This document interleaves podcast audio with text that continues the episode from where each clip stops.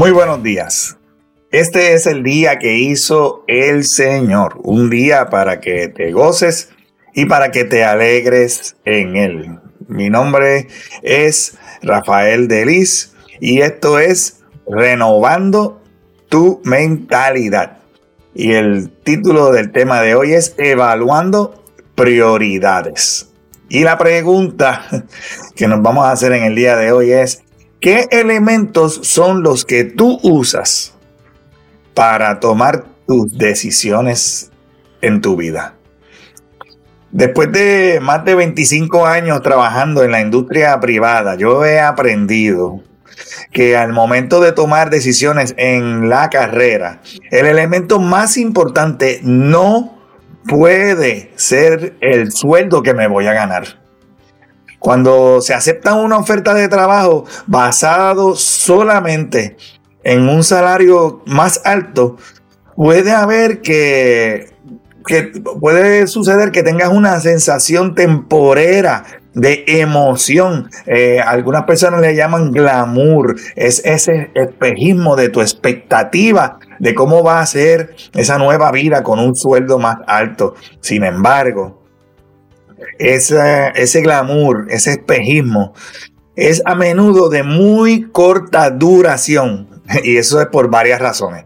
Por ejemplo, factores como la carga de trabajo adicional la cultura de la del nuevo lugar de empleo, las responsabilidades adicionales. Puede que esas cosas no estén de acuerdo con las expectativas iniciales que tú tenías antes de llegar a ese nuevo trabajo.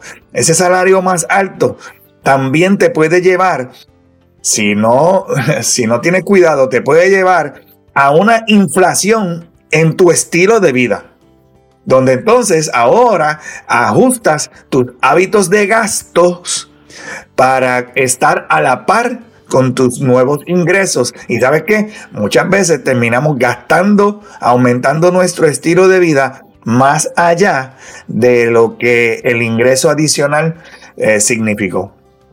En algunos casos, un salario más alto puede venir con una mayor presión en el empleo o una cantidad mayor de expectativas o una inestabilidad laboral mayor, lo cual te causa estrés. También puede que ese trabajo de mayor responsabilidad necesite que tú hagas grandes sacrificios que pueden afectarte tu vida familiar y claro que sí, también te pueden afectar tu relación con Dios, tu vida espiritual, porque dar un sí puede requerir múltiples no en tu vida. Hoy te invito a que vayas a la primera carta a Timoteo, capítulo 6, versículos 6 al 10, y ahí podrás leer estas palabras. Ahora bien, la verdadera sumisión a Dios es una gran riqueza en sí misma cuando uno está contento con lo que tiene. Después de todo, no trajimos nada cuando vinimos a este mundo, ni tampoco podremos llevarnos nada cuando lo dejamos. Así que si tenemos suficiente alimento y ropa, estemos contentos. Pero los que viven con la ambición de hacerse ricos caen en tentación y quedan atrapados por muchos deseos necios y dañinos que los hunden en la ruina y la destrucción. Pues el amor al dinero es la raíz de toda clase de mal y algunas personas en su intenso deseo por el dinero se han desviado de la fe verdadera y se han causado muchas heridas dolorosa.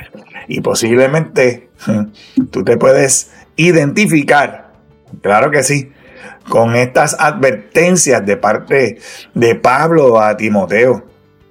Y es que la esencia de estos versículos nos tiene que llevar a reflexionar sobre cómo nuestro enfoque en las cosas materiales y el deseo de cada vez hacernos más, entre comillas, ricos, puede llevarnos por caminos que a la larga definitivamente pueden ser perjudiciales para nuestra vida espiritual y para nuestra felicidad en general.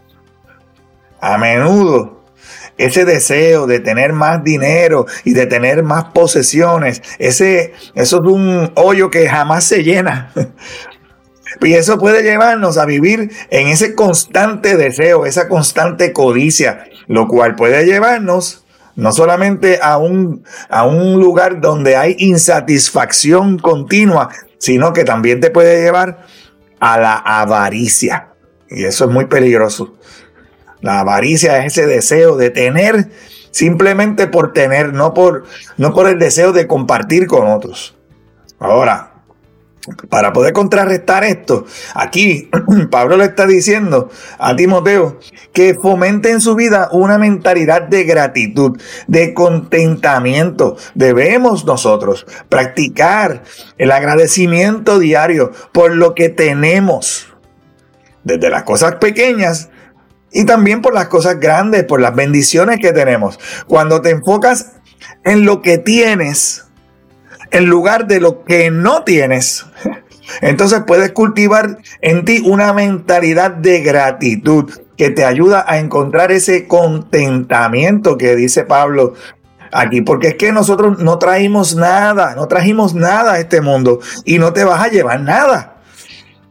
y así nosotros debemos establecer unas metas financieras claras, básicas. Tenemos que usar metas realistas.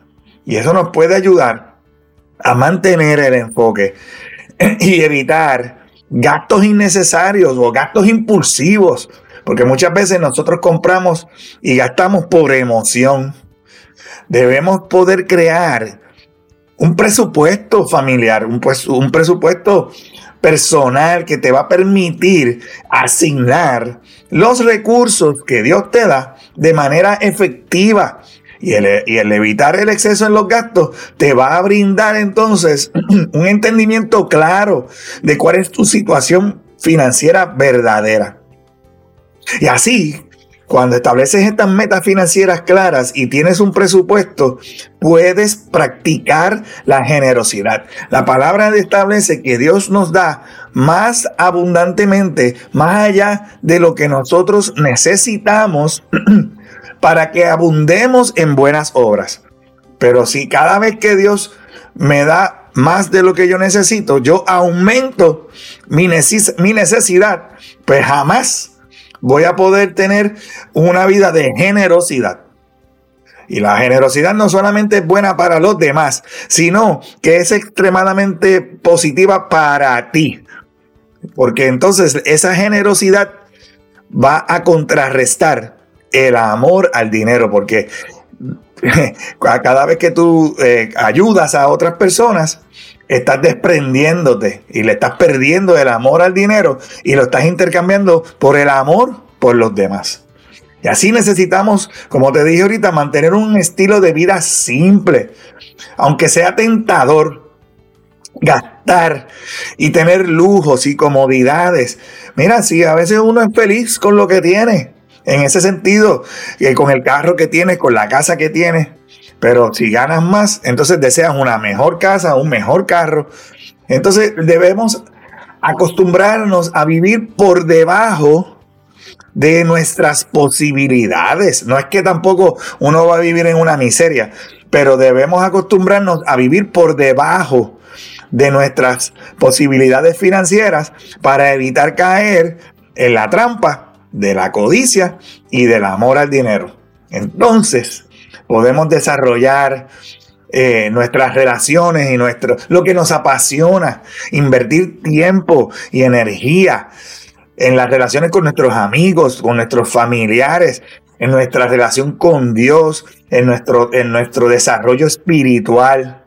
Cosas que te den una verdadera felicidad y que, y que te den propósito en tu vida. Este es el día de hacer la diferencia. Este es el día de ser diferente. Este es el día que hizo el Señor para que te goces y para que te alegres en él. Que tengas un excelente resto del día y que Jehová te continúe bendiciendo. En el nombre poderoso de Jesús. Amén.